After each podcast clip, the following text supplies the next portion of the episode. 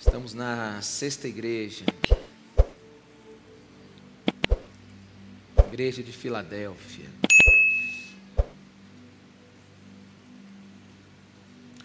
Eu começo a partir do versículo 7. Ao anjo da igreja em Filadélfia, escreva: Estas são as palavras daquele que é santo e verdadeiro, que tem a chave de Davi. O que ele abre, ninguém pode fechar, e o que ele fecha, ninguém pode abrir. Conheço as suas obras. Eis que coloquei diante de você uma porta aberta que ninguém pode fechar. Sei que você tem pouca força mas guardou a minha palavra e não negou o meu nome. Veja o que farei com aqueles que são sinagogas de Satanás e que se dizem judeus e não são, mas são mentirosos. Farei que se prostrem aos seus pés e reconheçam que eu o amei. Visto que você guardou a minha palavra de exortação à perseverança, eu também o guardarei da hora da provação que está para vir sobre todo o mundo, para pôr à prova os que habitam na terra. Venho em breve, retenha o que você tem, para que ninguém tome a sua coroa. Farei do vencedor uma coluna no santuário do meu Deus, e dali ele jamais sairá. Escreverei nele o nome do meu Deus e o nome da cidade do meu Deus, a Nova Jerusalém, que desce dos céus da parte de Deus, e também escreverei nele o meu novo nome Aquele que tem ouvidos, ouça o que o Espírito diz às igrejas. Estamos a, falando da mais nova igreja de todas as sete, onde Jesus envia a sua carta. Essa é uma carta de Jesus para uma igreja. Filadélfia, naquele tempo era conhecida como o Portal do Oriente. Foi uma cidade fundada para ser uma porta de divulgação da cultura grega para a Ásia. Filadélfia foi uma cidade castigada por instabilidade, terremotos, tremores. Então o povo de Filadélfia moravam em tendas fora da cidade. A cidade já teve mais de dois ou três nomes: Filadélfia, Neo-Cesareia, em homenagem a César, Flávia, em homenagem ao imperador Flávio. Então, toda essa história, a história da cidade e da igreja, Jesus usou para comunicar a sua vontade para Filadélfia. Você percebe que Jesus diz: Olha, eu te farei coluna na casa do meu Deus, ao vencedor aquele crente fiel, eu farei coluna. Ele está declarando que você viveu durante muito tempo em instabilidade na sua região, mas comigo você estará segura. Você já recebeu vários nomes, mas eu vou colocar sobre você nomes que você ficará maravilhadas. Então Jesus ele pega todo o contexto da história da cidade da igreja e passa a sua mensagem. Filadélfia não tem uma reclamação de Jesus. Das sete igrejas, somente Esmirna e Filadélfia não possuem nenhuma reclamação de Jesus. A única ordem que Jesus tem para esta igreja é: mantenha-se firme e continue. Jesus ele está maravilhado com essa igreja. Apesar de ser a mais nova das sete igrejas, essa é a igreja fiel a Jesus. Essa igreja, ela é conhecida pela sua lealdade. E a partir de então Jesus começa a se apresentar a Filadélfia. Quem é que está enviando essa carta para você, Filadélfia? diz o versículo 7, é aquele que é santo e verdadeiro. A palavra santo aqui não está ligado diretamente à condição de Jesus não ter pecado, à sua pureza, mas sim ligado à sua dedicação total a Deus. Jesus está dizendo para aquela igreja: Eu sei quem você é, E você sabe quem eu sou? Eu sou santo. Eu sou aquele totalmente dedicado em fazer a vontade de Deus. Eu sou aquele totalmente dedicado a fazer a vontade do meu Pai. Mas eu não só sou santo, eu sou verdadeiro. Ele chega para essa igreja e diz: Eu sou confiável, eu sou real, eu sou digno de confiança. Sabe, Filadélfia é uma igreja que confia em Deus não num Deus manufaturado, não numa experiência espiritual emprestada, não. Essa igreja sabia quem era Deus. Ela sabia que Jesus era a santidade absoluta e que Jesus era a verdade absoluta. Então Jesus diz: Eu sou aquele em que você pode confiar, e eu tenho a chave de Davi. É uma declaração verotestamentária onde Jesus está dizendo assim: Eu sou aquele que tem a chave messiânica, eu sou aquele que diz o que está dentro e o que está fora, eu sou aquele que dá acesso a alguém ao meu reino, eu sou aquele que, que pode excluir alguém. Eu sou aquele que tem toda a autoridade. Isso Jesus já disse em Apocalipse capítulo 1, versículo 18, quando ele diz que ele estava vivo e morreu, mas ressuscitou, e ele tem as chaves da morte e do Hades e do inferno. Jesus, ele está dizendo para aquela igreja: Eu tenho toda a autoridade, eu sou santo, eu sou verdadeiro, confia em mim. Quantos estão me entendendo? Diga amém. Confia em mim, continue confiando em mim. E no versículo 8 ele diz: Eu conheço as suas obras. É interessante que nós só temos isso, não há detalhes sobre as obras dessa igreja. Mas ela tinha grandes obras, embora não visíveis aos olhos dos homens.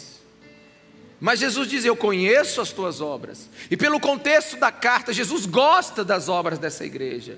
Jesus está dizendo: os homens podem não conhecer as suas obras, mas os céus não param de aplaudir. Você, Filadélfia, você tem me agradado.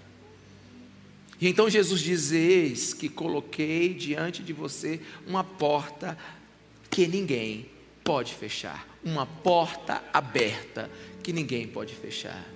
Mais uma vez ele está dizendo: Eu sou o santo, eu sou o verdadeiro, eu sou aquele que tem as chaves do reino, eu sou aquele que tem autoridade, e eu abri uma porta para você, Filadélfia, que ninguém vai fechar. Aos olhos do mundo você não tem fama, mas para mim, você é a igreja que tem permissão para avançar. Quantos me entendem? Diga amém. Oh, meus irmãos, Sardes, a igreja de Sardes tinha fama, mas estava morta. Filadélfia não tinha fama, mas estava viva. Jesus chama Filadélfia para vencer as suas limitações e acreditar no Deus que ela serve e que abriu essa porta. Agora a grande pergunta que a gente tem que fazer é: que porta é essa? Qual porta que está aberta? Que grande oportunidade que Jesus está dando para esta igreja. Que porta? Eu sei que você já ouviu muitas mensagens que usaram esse versículo, talvez você recebeu palavras que foram utilizadas nesse versículo, possivelmente umas foram vieram realmente da parte de Deus, mas outras vieram apenas como uma expressão dizendo que uma porta aberta estava para você. Agora a pergunta que a gente tem que fazer é que tipo de porta é essa que Jesus está abrindo para essa igreja fiel? A gente começa a descobrir quando você descobre quem é Jesus. Em João capítulo 10, versículo 9, Jesus diz: Eu sou a porta. Quem entra por mim será salvo. Entrará e sairá e encontrará pastagem. Jesus está dizendo assim: Filadélfia, você tem uma porta, uma porta para o Evangelho. Eu te dou uma porta para você pregar o meu nome. Eu te dou a porta para que o meu nome seja conhecido através de você. Assim como os gregos queriam que você fosse uma porta para a Ásia, eu abro uma porta, Filadélfia, para você, para as nações. Pregue a minha palavra. É isso que diz 2 Coríntios 2,12, quando Paulo diz que ele chegou a Troide para pregar o Evangelho de Cristo e viu que o Senhor tinha aberto uma porta para ele. Assim também Paulo escreveu em Colossenses capítulo 4, versículo 3: ao mesmo tempo, ore também por nós para que Deus abra uma porta para a nossa mensagem a fim de que possamos proclamar o ministério de Cristo pelo qual estou preso. Semelhantemente, Atos 14, 27, chegando ali, reuniram a igreja e relataram tudo o que Deus tinha feito por meio deles e como abriram uma porta de fé aos gentios. Uma igreja missionária sempre terá uma porta aberta, uma igreja que prega o evangelho genuíno de Jesus sempre terá uma porta aberta, não importa o tamanho dela, ela pode parecer que tem pequena força, mas se ela prega o Cristo ressuscitado, ela sempre terá uma porta aberta. E é para essa igreja que Jesus abre uma porta e não fecha. Filadélfia não tinha fama, mas tinha uma grande porta aberta. Porque uma a força da igreja não vem do que vem de fora, não vem do seu network, não vem do quem é, com, com, com quem ela faz aliança, não. A força da igreja nem vem de dentro da, da, da condição e da qualidade dos seus membros, a força da igreja vem do alto. Ou Deus abre uma porta para a igreja, ou a igreja nunca irá avançar. Jesus está dizendo, Filadélfia, porque tu és fiel, eu tenho uma porta aberta para você. E o interessante aqui que Jesus diz: Sei que você tem pouca força. Eu sei que você não é forte. Eu sei que você não é famosa. Eu sei que você não está aí, sabe, na hype do momento. Eu sei, Filadélfia. Mas eu tenho uma porta aberta para você. Por quê? Porque você guardou a minha palavra e nunca negou o meu nome. Jesus está dizendo que essa igreja, não é que ela não tem força, ela tem pouca força, mas a pouca força que ela tinha, ela colocou naquilo que era mais importante, em guardar a palavra de Deus e honrar o nome do nosso Senhor Jesus Cristo. Daí para frente, meus irmãos, com a nossa pouca força na coisa certa, a enorme força de Deus se junta à nossa pouca força. Aleluia. Aleluia. A gente não precisa ter força para fazer coisas descomunais. A gente não precisa ter força para fazer coisas incríveis. A gente só precisa ter força para se agarrar à palavra de Deus, ser fiel a ela e não negar o nome de Jesus Cristo de Nazaré porque a partir daí, a pouca força na coisa certa vai gerar uma força enorme de Jesus no lugar. É como se Jesus estivesse falando assim: Eu te conheço, Filadélfia. Eu tenho aqui uma linha do tempo. E nessa linha do tempo eu te vejo te vejo sustentando a minha palavra, te vejo sendo fiel à minha palavra, te vejo não, não, sabe, nunca negando o meu nome, e por isso eu abri uma porta para você, que ninguém vai fechar. Eu escolhi você para você ser o portal do meu evangelho para as nações. Preste atenção aqui. Uma igreja que prega o evangelho de Deus e toda a mensagem desta vida, como diz o livro de Atos, nunca terá uma porta fechada. Nem sempre será fácil. Comumente não é. 1 Coríntios 16, versículo 8 diz que mas permanecerei em Éfeso até o Pentecostes, porque se abrir uma porta para mim, uma porta ampla e promissora, e há muitos adversários. Nem sempre é fácil, mas nunca é impossível. Diga: os fiéis sempre terão a porta aberta. Nem sempre fácil, mas nunca impossível. Mas nunca impossível. Jesus tem um imenso prazer, meus irmãos, de abrir portas para igrejas que são fiéis ao genuíno Evangelho. Deus pode trazer grande poder a pequenas igrejas. Deus pode fazer coisas extraordinárias em pequenos grupos. Deus pode fazer algo inesquecível apenas com duas pessoas concordando com Ele na terra, num lugar.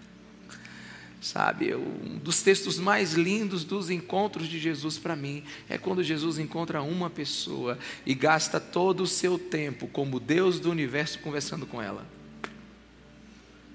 Jesus só tinha 33 anos para passar na terra e como ele tinha paciência para conversar com uma pessoa. Sabe por quê? Porque Jesus sabe o poder de pequenos momentos quando eles são entregues tudo para Ele. Por isso, você que está na sua célula, você pode viver um avivamento que pode tocar essa cidade. Porque Deus concede grandes poderes a lugares pequenos, onde se crê e é fiel a Ele. Até porque mesmo Jesus, em Lucas 12, 32, disse: Não tenham medo, pequeno rebanho, pois foi do agrado do Pai dar o reino a vocês. Filadélfia era uma igreja diferente. Esmirna era conhecido como uma igreja pobre, mas diante de Jesus era rica. Filadélfia era fraca diante dos homens, mas Jesus o abriu uma porta que ninguém fecha por lá. Sardes tinha fama, mas estava morta. Filadélfia obteve sucesso, apesar de ser fraca. Aliás, fama e sucesso possuem preços e prêmios diferentes na Bíblia. Fama Fama geralmente é aquilo que nós conseguimos diante dos homens. E sucesso é aquilo que você consegue diante de Deus. Fama é o caminho para a glória pessoal. E o sucesso? Sucesso é o caminho da intimidade, é o caminho da cruz. É o caminho onde só você e Jesus conhece. Ah, sabe, olhando para a história da Filadélfia, fazendo uma rápida olhada pelo nosso mundo, para aquilo que está tendo fama. Eu posso dizer com muita facilidade que existem milhares de imbecis famosos. Quando nesse tempo a gente precisa de desconhecidos com sucesso em Deus. Quantos me entendem? Nunca precisamos de tantas pessoas com sucesso em Deus, com intimidade com Deus, que tenham valor diante de Deus, que Deus tenha valor para eles. Porque Jesus ele está analisando o centro do nosso coração. Sabe, eu, eu tenho percebido que tem uma santa peneira de Deus passando pela igreja dele nesse tempo. O Senhor está vindo com graça e misericórdia, mas Ele está sabe, fazendo uma grande mudança no meio da igreja. Algo está acontecendo na terra, meus irmãos. Não é porque está tendo um avivamento em Asbury, não é porque está. Não, deixa eu te falar. Existe um mover sobrenatural de Deus sobre a terra. Sim, estamos nos últimos dias. Não estamos pregando Apocalipse porque é moda. Nós estamos percebendo uma mudança da ação do Espírito Santo sobre a igreja. Tanto é que a palavra dele para Filadélfia é a palavra para nós hoje. Versículo versículo 9 ele diz: Veja o que farei com aqueles que são sinagogas de Satanás e que se dizem judeus e não são, mas são mentirosos. Ele está dizendo assim: tem um povo que diz ser o meu povo, mas não são. Tem um povo que diz que me segue, mas não segue. Tem um povo que em vez de se juntar a mim, na verdade está contra mim. Não é que eles adoram é, Satanás e são uma sinagoga onde tem um templo para Satanás, não, mas eles estão agindo como Satanás, eles estão mentindo, eles estão perseguindo perseguindo a minha igreja. E olha o que Jesus está dizendo: eles são mentirosos. Sabe, existem dois lados claramente, é, claramente é, vistos e, perce, e percebidos lá em Filadélfia: os cristãos que eram excluídos e perseguidos por judeus, e os judeus que se diziam cristãos, mas eram grandes mentirosos. E Jesus diz no versículo 10 que em breve ele vai voltar e ele vai mostrar com clareza qual é a sua igreja. Quantos me entendem? Diga amém. Sabe o que, que Jesus está dizendo? Ele está dizendo assim: as pernas da mentira serão amputadas no dia em que eu voltar. Muitos podem continuar sustentando as suas falsas conversões, sustentando a sua vida que aparentemente é uma vida que agrada ao Senhor, mas na verdade não é. Muitos podem continuar iludindo outros ou a si mesmo, mas a volta de Jesus será um momento cirúrgico que vai separar o falso do verdadeiro, sabe? Os religiosos do pau oco, aqueles que dizem que são judeus, mas não são e são mentirosos, serão separados dos cristãos cheios de amor e fiéis a Jesus. É isso que ele está dizendo para Filadélfia. joio e trigo serão cuidadosamente distinguidos. Jesus está dizendo, o Espírito está fazendo, e Deus está fazendo isso aqui agora no nosso meio vai, ó meus irmãos, não vai suportar aquele que é um cristão nominal os últimos dias. A sua fé vai enfraquecer. Agora é a hora de você sair de cima do muro. O muro está baixando. Só tem um lugar para você estar ou com Cristo ou não. Sabe, a, a mentira vai ser extirpada no meio da igreja. Jesus está voltando. Ele diz que esses falsos cristãos serão descobertos. E aí ele diz assim: Farei que se prostrem aos seus pés, Filadélfia. E eles vão reconhecer que eu amo você. Mas aqui eu queria corrigir uma imagem que pode estar sendo gravada ou formada na sua mente ao ler esse versículo. Muitos leem esse versículo e, e, e, e, pensam assim que os inimigos da igreja, pensam que todos aqueles que um dia foram contra a igreja, um dia se ajoelharão diante da igreja, aos pés da igreja. Bem, eu não entendo, eu não consigo ler esse versículo dessa maneira à luz dos ensinos do Evangelho. Não faz parte do espírito cristão humilhar ninguém. Quantos me entendem? Diga amém. Sabe, não faz parte do espírito cristão aceitar qualquer glória. Farei com que se prostrem aos seus pés e reconheçam que eles estavam errados, sabe? Eu não vejo como uma, uma punição, eu não vejo como colocar a igreja num pedestal e pisar nos seus inimigos, como se ela fosse vencedora de alguma coisa, não. Isso é uma interpretação bélica. Para mim é estranho ao Evangelho impor a sua cultura a alguém, a uma nação. Sabe, o Evangelho não trabalha com força, não trabalha com lei, não trabalha com violência.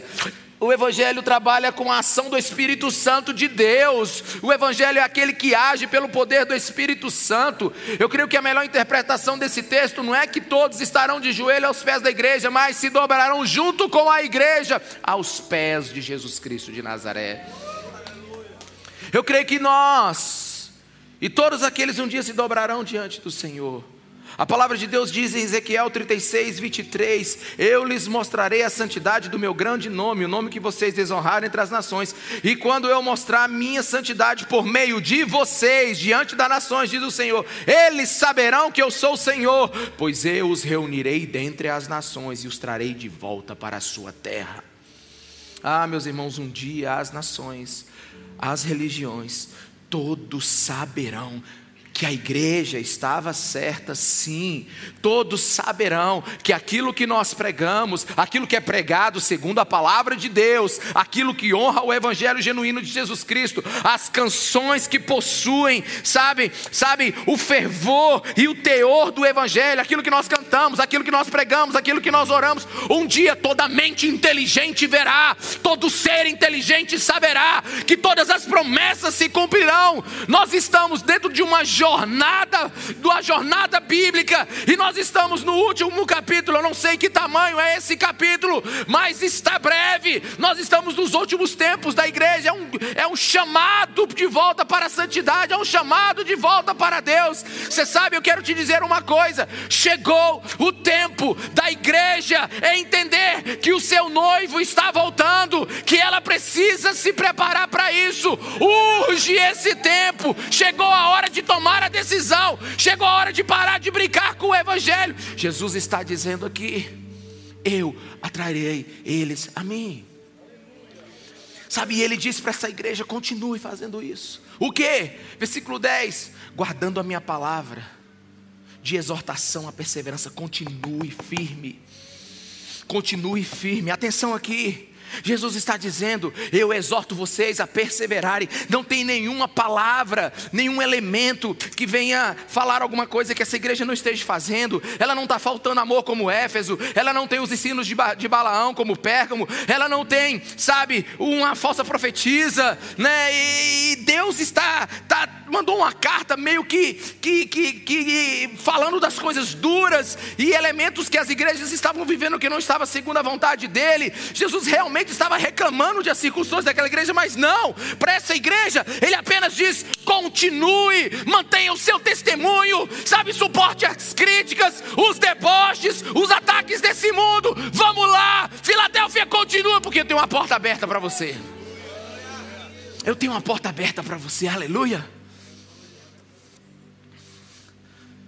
Jesus podia adiantar todo o projeto de evangelização do planeta. Mas Jesus não pensa igual eu.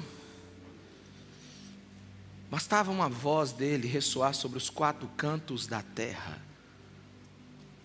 Estou voltando. Irmãos, imagine, teríamos 18 cultos domingo que vem. Não haveria lugar para esse povo.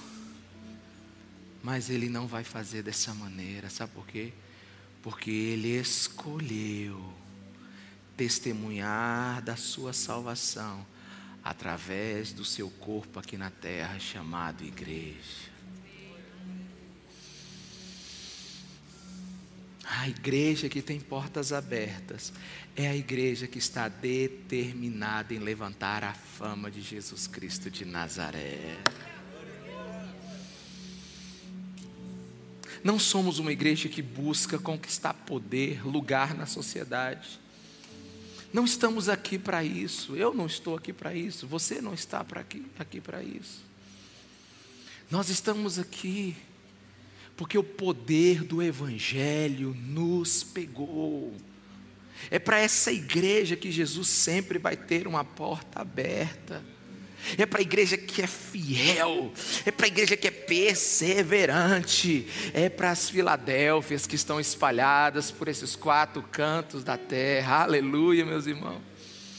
Toda vez que Jesus fala, ou o texto da Bíblia fala em perseverança, minha mente gera uma imagem.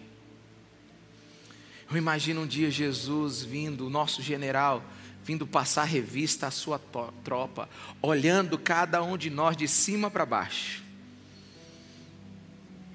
E só tem um jeito da gente não se sentir um canalha, reprovado e envergonhado no dia que o general passar pela sua tropa. É guardando a sua palavra e nunca negando o seu nome. Ah, meus irmãos, evangelho é algo que exige de nós. E algo somente é caro para alguém quando lhe custa algo. Algo somente é caro para alguém quando lhe custa alguma coisa. Se o Evangelho não lhe custa, se o Evangelho não lhe exige, se o Evangelho ele não gera uma, uma, uma desestabilização na sua vida natural, se o Evangelho não dá uma bagunçada na sua agenda, se o Evangelho ele não ataca os seus próprios desejos, se o Evangelho não fere a sua mente, se o Evangelho não espanca a sua consciência, você está glorificando pouco Jesus.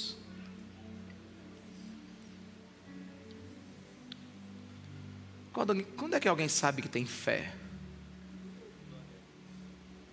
É a resistência que prova que sua fé em Jesus é real. Você sabe quando a gente sabe que tem fé? É quando a gente resiste. A gente sabe que tem fé é quando a gente é constante. A gente sabe que tem fé é quando a gente bate no peito e diz: vou ser fiel. É na hora do embate que a gente descobre o que é ter fé. Mas Jesus, antes de terminar o versículo 9, ele manda uma que arrebenta o meu coração. Ele diz assim: Eles vão reconhecer que eu amo você. Todos vão reconhecer que eu amo Filadélfia. Todos vão, vão reconhecer que eu amo a igreja que é fiel. Olha a expressão do coração de Jesus. Ele está dizendo assim: a minha igreja é amada. Ah, meus irmãos, abre um parênteses aqui agora. Cuidado, a gente não pode falar da igreja sem lágrima nos olhos. Quem é o seguidor de Jesus que ousa bater na noiva impiedosamente? Meus irmãos, eu sei que a noiva, a igreja, precisa de santidade. de disciplina, de caráter, precisa de vergonha na cara em alguns lugares, eu sei, mas cuidado para você não falar contra aquilo que Jesus ama. Jesus ama a sua igreja. E não é um amor frágil, não é uma paixão passageira, platônica, não. É ágape, é respeito, comprometimento. Ele ama, Jesus ama tanto a sua igreja, que ele já demonstrou isso de várias maneiras. No Antigo Testamento nós temos um livro chamado o livro de Oséias que existe um profeta chamado Oséias, que ele vai ouvir a voz de Deus, Deus vai compartilhar o coração dele. Eu imagino Oséias falando assim: Senhor, compartilha o teu coração comigo, me diz o que o seu coração está pensando, o que o seu coração está sentindo. E então a voz de Deus vem para Oséias, e ele diz assim: Oséias casa com a prostituta. Ele disse: Senhor, o diabo entrou na sintonia aqui, manda de novo que misturou. Ele diz: não case com a prostituta, porque você precisa saber o que eu sinto quando o meu povo adora outros deuses, peca contra mim, me trai.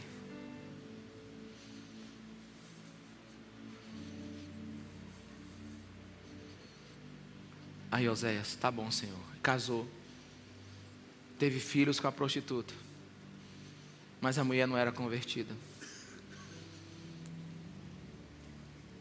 Voltou para o cabaré. Começou a sair com outros homens. Deixou Oséias. E fez uma dívida tão grande que agora o dono do lugar, o, o dono do lugar era proprietário dela. Oséias já estava entendendo o coração de Jesus. Já estava entendendo o coração de Deus. Mas também a Bíblia diz que a voz veio de novo sobre ele, a voz profética veio sobre a voz de Deus. Diz, Senhor, diz aí de novo, agora eu sei que vai vir coisa boa. Eu já entendi seu coração. Aí Deus falou assim: Zé, eu preciso falar contigo. Deixa eu compartilhar meu coração contigo. Diz aí, Jesus, é o seguinte: pega teu INSS, todo o dinheiro que você tem depositado na Caixa Econômica, e vá lá comprar a prostituta, a sua esposa. Ele diz: Senhor, agora que a coisa foi, não sei, não estou entendendo nada. Ele diz: vai lá, porque eu amo tanto a minha noiva que eu vou pagar um preço tão caro por ela. E eu quero que você sinta o peso do meu coração. Pegue a prostituta. Dá uma forçada aí. Osé chegando no cabaré. Cadê minha mulher? E o cara diz assim: está trabalhando, daqui a 10 minutos ela pode te atender.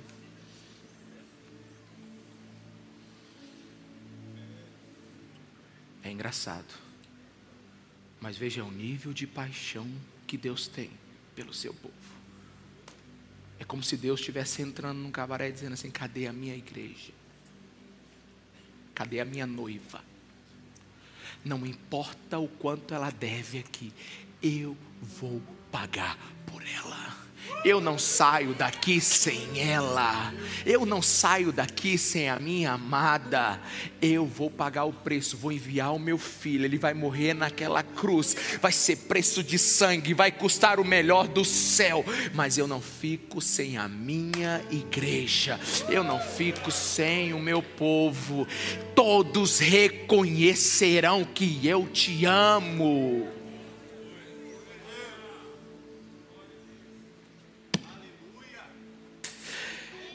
A gente não veio atrás de bênçãos. A gente só quer o Senhor. Se tira esse amor. Ah, meus irmãos, eu estava em Palmas. E a gente estava num, num restaurante, uma churrascaria maravilhosa. Comida gostosa. E de repente a presença de Deus veio naquele lugar. Parece que Jesus sentou na mesa. E ele então falou algo no meu coração. E aqui eu, eu, quero que você pare de romantizar a coisa, porque é, assim as pessoas pensam que a gente vê Jesus chegando e sentando na mesa com a gente, né? Sabe? É como se você tivesse pensando assim: Jesus falou com o pastor, é tipo assim: Meu filho, cheguei no seu almoço agora. Para de mastigar, porque eu tenho uma, uma mensagem para ti. Não foi assim, irmão. Você sabe quando você sente que a presença chega num lugar? Sabe? Você sabe quando você sente que algo está naquele lugar? Você sente que existe um, um, um, uma atmosfera diferente. Foi isso que nós sentimos. E eu ouvi Jesus falando comigo. E ele não falou comigo assim, eu quero te falar. Não, não foi assim, irmãos. Não foi assim, eu tenho uma palavra poderosa. Não, eu ouvi, eu tive pensamentos na minha cabeça que não eram meus. Quantos me entendem?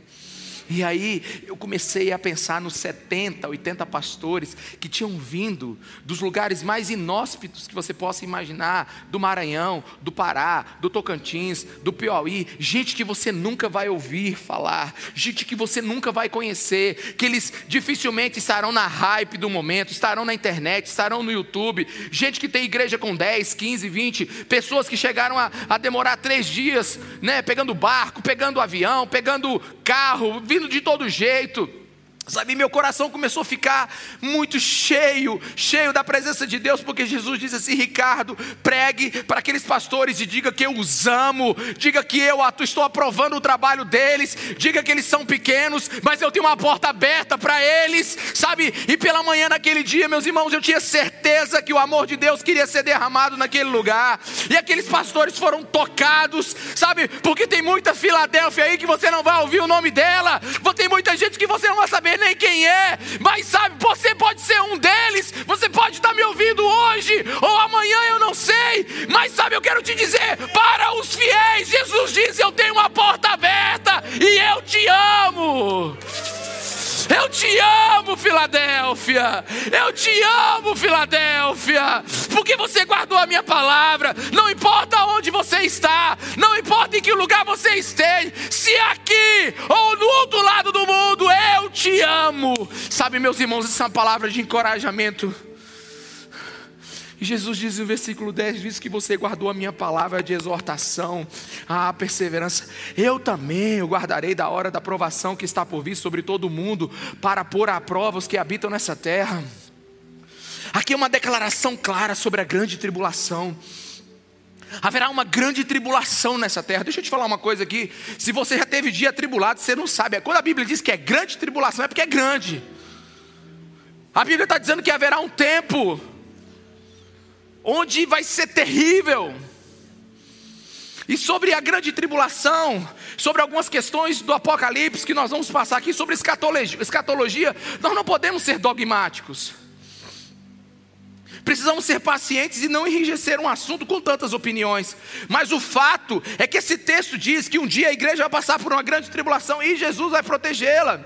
Mas deixa eu te falar uma coisa: nós não vamos brigar com teoria nenhuma aqui. Eu quero deixar pelo menos cinco ou seis coisas para você que são certezas na escatologia, e nem na, na ordem dos eventos há, há, consenso sobre isso, mas são pontos quase unânimes. O que, que vai acontecer no final dos tempos? Ponto número um, que é certo: Jesus voltará. Ponto número dois, sabe, haverá ressurreição dos mortos. Os que morreram com Cristo reinarão com Ele, ressuscitarão para reinar. E aqueles que morreram sem Cristo, aqueles que não acreditaram nele, terão julgamento. O anticristo será destruído. Vai ter um grande julgamento onde Satanás será lançado, sabe, no lago de fogo, no inferno, junto com seus demônios. Teremos, teremos um novo céu, a nova terra, a nova Jerusalém, junto com os homens. São coisas que são claras. Mas as demais a gente tem que ter seriedade e não sermos dogmáticos. O que esse texto está dizendo, e que está deixando bem claro, é que haverá uma grande tribulação e a igreja fiel será guardada por Jesus. Será arrebatada antes, depois, não sei, irmão. Se for arrebatada antes, amém. Se for arrebatada depois, amém também. O certo é que a mão do Senhor estará conosco sabe, seja arrebatada, ou no meio da tribulação, seremos guardados de alguma forma por Jesus. Quantos me entendem? Podem dar glória a Deus, amém? Sabe, o texto pode estar falando por livramento. O texto pode estar falando de livramento na grande tribulação. Mas o texto pode estar falando sobre proteção em meio à grande tribulação. Pastor, qual é a sua opinião? Minha opinião? A rocha na fé que nós vamos passar pela tribulação. Essa é a minha opinião. A rocha na sua fé. Se agarra com Jesus, meu irmão. Pois eu acho que o pior tempo do mundo vai ser o melhor tempo da igreja. Eu acho que quando as densas trevas virem, eu acho que quando for o pior tempo de toda a humanidade, vai ser quando a igreja vai brilhar com a luz mais forte como ela nunca teve. Então, para mim, o versículo 10 fala mais de proteção do que livramento, em meio à grande tribulação. E deixa eu ser mais claro: que honra tem um soldado que é tirado ileso de uma batalha, enquanto o seu fusível ainda tem bala? Quantos me entenderam? Que honra. Por isso eu acho que Jesus não vai poupar a sua igreja, pelo contrário, vai ser aí que a sua igreja vai salgar e iluminar essa terra como poucos. Posso estar errado, mas a minha posição é melhor do que aqueles que não acreditam. É. Estar preparado e for arrebatado é melhor do que acreditar no arrebatamento e ele não acontecer. Estar preparado para o pior e o melhor acontecer é melhor do que esperar pelo melhor e depois a coisa ficar preta. Mas enfim, a mão do Senhor estará sobre aqueles que forem fiéis e permanecerem, não negando o seu nome.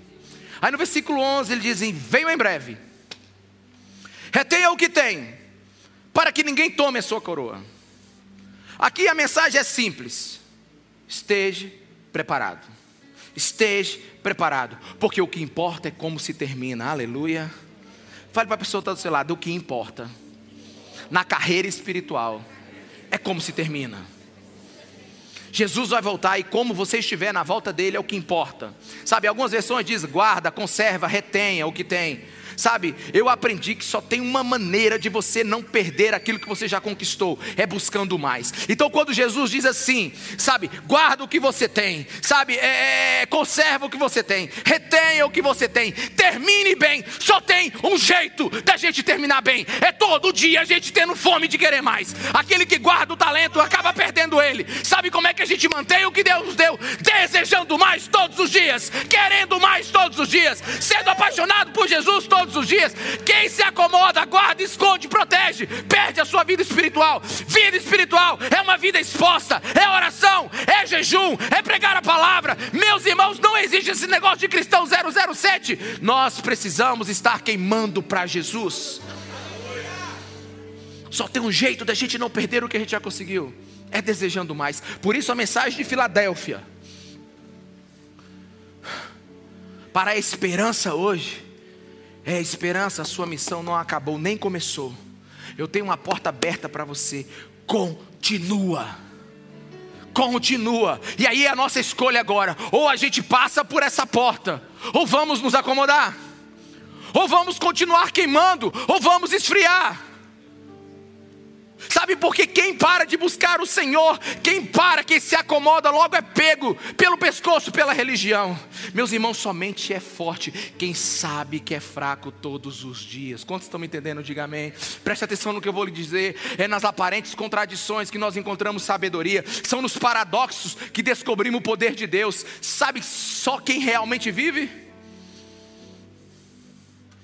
É quem sabe que um dia morrerá. Se existem grandes momentos na nossa existência, é porque sabemos que o tempo é implacável. Você sabe por que, que o encontro é bom? É porque você sabe que você não vai estar com aquela pessoa daqui a pouco. Fraqueza e força são elementos explosivos do reino de Deus. Filadélfia é um paradoxo. Sei que você tem pouca força, mas eu tenho uma porta aberta para você que ninguém fecha. E você sabe por que a igreja sempre vai ter uma porta aberta? Porque ela está aprendendo o segredo da força. Você sabe por que, que a igreja continua a pregar a mensagem há milênios? Você sabe por que, que as portas da igreja estão em, em, em, abertas em épocas e rumores de colonização de Marte, de carros autônomos, de internet 5G e de todas essas possibilidades? Você sabe por que, que a igreja ainda encontra autoridade num discurso de dois mil anos? Você sabe por que ainda o livro preto é relevante mesmo depois de milênios? Você sabe por que, que a igreja ainda tem ainda uma porta aberta no tempo das startups, é porque nós não temos uma mensagem própria. A mensagem da igreja ela é extraterrestre. Somos o povo que vive sob o domínio da revelação de Deus. É Deus que nos dá a mensagem. A mensagem foi dada por Deus. Você sabe quando a igreja é forte? É porque ela sabe que ela é fraca, que ela não tem mensagem própria, ela não tem discurso próprio. Não somos autorizados a pregar o que pensamos. Somos portadores do evangelho de Deus. Não descobrimos nada. Foi nos confiado pregar e é por isso que há dois mil anos pregamos e as portas continuam abertas.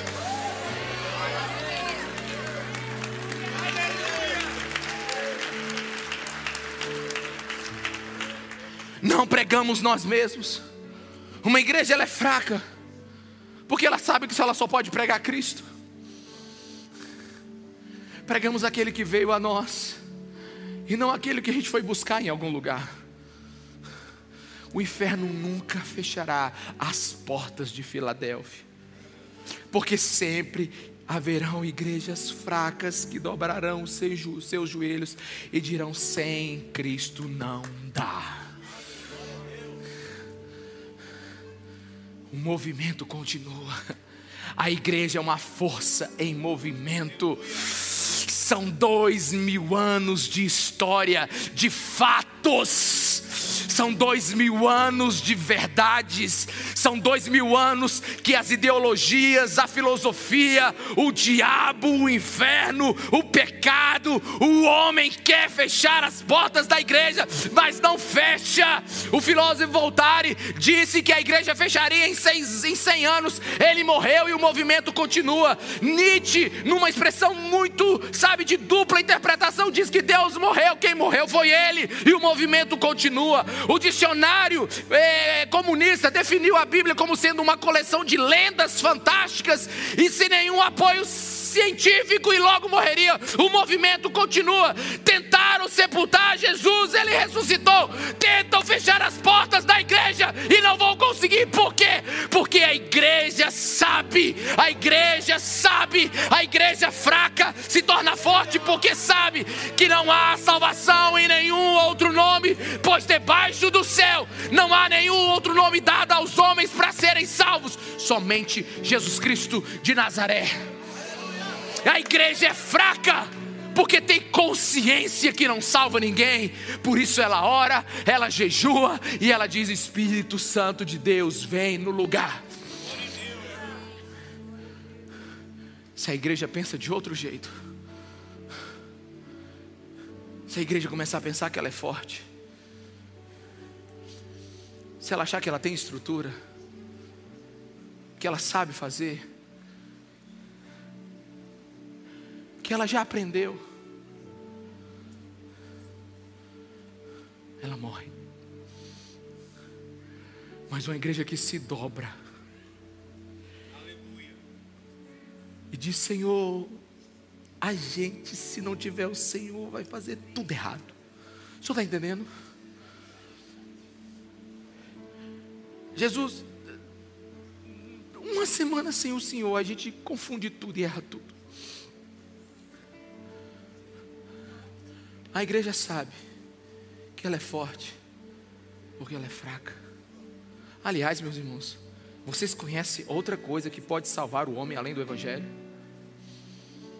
Apesar de todo o progresso e de todo o aumento do conhecimento humano, por que, que o mundo está como está? Nenhuma tecnologia salvará este mundo, somente Jesus Cristo de Nazaré. Meus irmãos, já se passaram séculos e os homens permanecem presos às mesmas ciladas de Satanás há somente um poder que pode salvá-lo. É por isso que o apóstolo Paulo em Roma, ele declara diante da elite intelectual, diante, sabe, é por isso que ele diante de, de, de Atenas, da, da, da, da cidade de Atenas, diante dos filósofos, é por isso que ele diante de reis diz, eu não me envergonho do evangelho, porque o evangelho é o poder de Deus não importa quantos anos, eu não sei se, se o breve de Jesus são mil anos, dois mil anos, eu não sei se é século 21, 22, 23, mas a gente pode decolar numa nave espacial, a igreja pode ser um, um prédio voador, eu não sei em que ano Jesus vai voltar, espero que seja logo, espero que seja agora, espero que seja amanhã, sabe? Mas deixa eu te falar uma coisa, sabe? Não importa em que século nós estaremos, só existe uma coisa que vai salvar esse mundo: é a velha mensagem do Evangelho. Não tem como. Você já percebeu por que, que você lê o mesmo livro todos os dias? Você já pensou sobre isso? Quantos livros você já leu? Ah, duas vezes, três vezes, quatro vezes. Eu nunca li mais um livro. O livro que eu mais gostei, eu li umas quatro vezes. Mas esse aqui, a gente dobra os joelhos e ora ele todos os dias, e todo dia ele é novo. É o hálito de Deus falando, meus irmãos, em nome de Jesus. O mundo tem suas modas, o mundo tem as suas tendências, manuais de medicina muda todo dia. Pode comer ovo, pode não comer ovo, e eu gosto de comer ovo, eu não sei se pode agora, sabe? O direito muda todos os dias, a tecnologia que é de ponta hoje, amanhã é obsoleta, mas a mensagem do Evangelho nunca envelhece, ela é nova, ela é, ela é, ela é, ela é vida, ela é poder de Deus. É por isso que Filadélfia sempre vai ter uma porta aberta. É por isso que Filadélfia sempre vai ter uma porta aberta. Pastor, mas eu sou tão fraco. Assuma sua fraqueza. E permita que Deus assuma o controle da sua vida. Acabou-se. Pastor, eu sou tão limitado.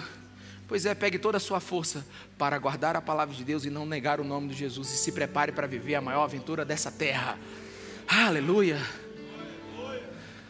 Você sabe por que, que o mundo tem dois mil anos e já viveu tudo que já viveu e nunca ficou sem uma igreja aberta?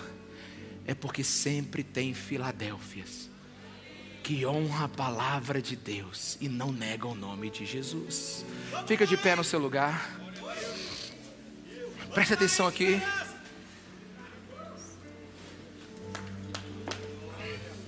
Pastor, como é que você sabe que as portas do inferno jamais prevalecerão sobre a igreja? Primeiro, porque Jesus disse.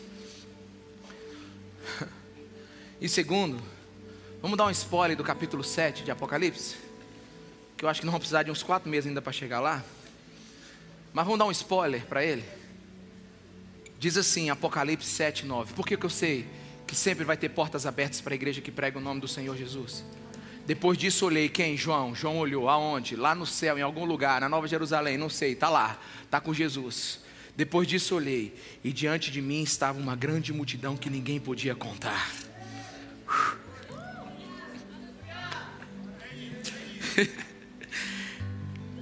De todas as nações, tribos, povos e línguas, em pé diante do trono e do cordeiro, com vestes brancas e segurando palmas. E clamava em alta voz: A salvação pertence ao nosso Deus que se assenta no trono e ao cordeiro. Não tem como você está no empreendimento mais seguro de todo o planeta Terra. O nome dele é a Igreja de Jesus Cristo de Nazaré. E enquanto ela for Filadélfia, sempre vai ter uma porta aberta para ela. Porque no versículo 2, Jesus diz: Farei do vencedor uma coluna no santuário do meu Deus, e dali ele jamais sairá. Ele está dizendo assim: Filadélfia, hoje você tem tremores. Filadélfia, quem pode garantir o dia de amanhã? Quem pode, sabe, a sua, a sua companheira de vida é a instabilidade, mas eu te farei coluna, coluna no meu santuário. Escreverei no vencedor, na igreja, o nome do meu Deus e o nome da cidade do meu Deus, a Nova Jerusalém. Sabe, é propriedade, é marcação de que você é dele, que desce dos céus para a parte de Deus. E também escreverei nele o meu novo nome. Sabe o que é isso? Isso é intimidade.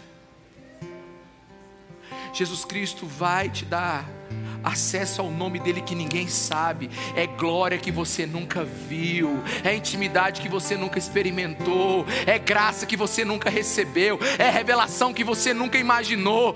Tem algo em Jesus que nós só vamos receber no grande dia. Ah, meus irmãos, para aqueles que não acreditam no Evangelho e acham que isso é uma grande bobagem, um dia os seus olhos se abrirão no exato momento após a morte. Você terá uma humilhante derrota, porque você teve a oportunidade de crer no que era verdadeiro e não abraçou. Agora, para Filadélfia, para os fiéis, para os que perseveram, debaixo de tanta pancadaria, debaixo de tanta, de tanta luta, debaixo de tanta resistência. Para você que vive guardando a palavra de Deus e não negando o nome de Jesus, vai ser uma vitória sem precedentes.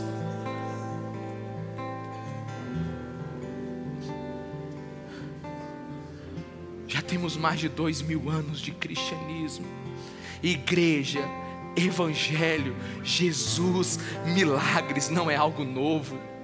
Não estamos falando de uma modinha que vai passar. São dois milênios de fatos incontestáveis. Jesus decidiu abrir uma porta para a sua igreja, para a sua Filadélfia, e que nada neste mundo vai fechar. A mensagem da igreja é a mais importante no tempo e em todo o espaço da história humana. Ouvindo um homem que já morreu, Leonardo Rebenhude, ele diz: Filadélfia, grite, Filadélfia, clame, Igreja de Jesus, clame, porque no céu não haverá mais nenhuma lágrima, assim como no inferno não haverá mais nenhum sorriso. Igreja, proclame o Filho. Meus irmãos, há muitos caminhos para o inferno e nenhuma saída. Só Jesus salva, só Jesus liberta. Eu, eu só tenho um pedido, dois pedidos para esse tempo. Senhor, salva o perdido e santifica o salvo. Salva o perdido e santifica o salvo. Versículo 13, termino. Aquele que tem ouvidos, ouça o que o Espírito diz às igrejas. Jesus está chamando a igreja dele.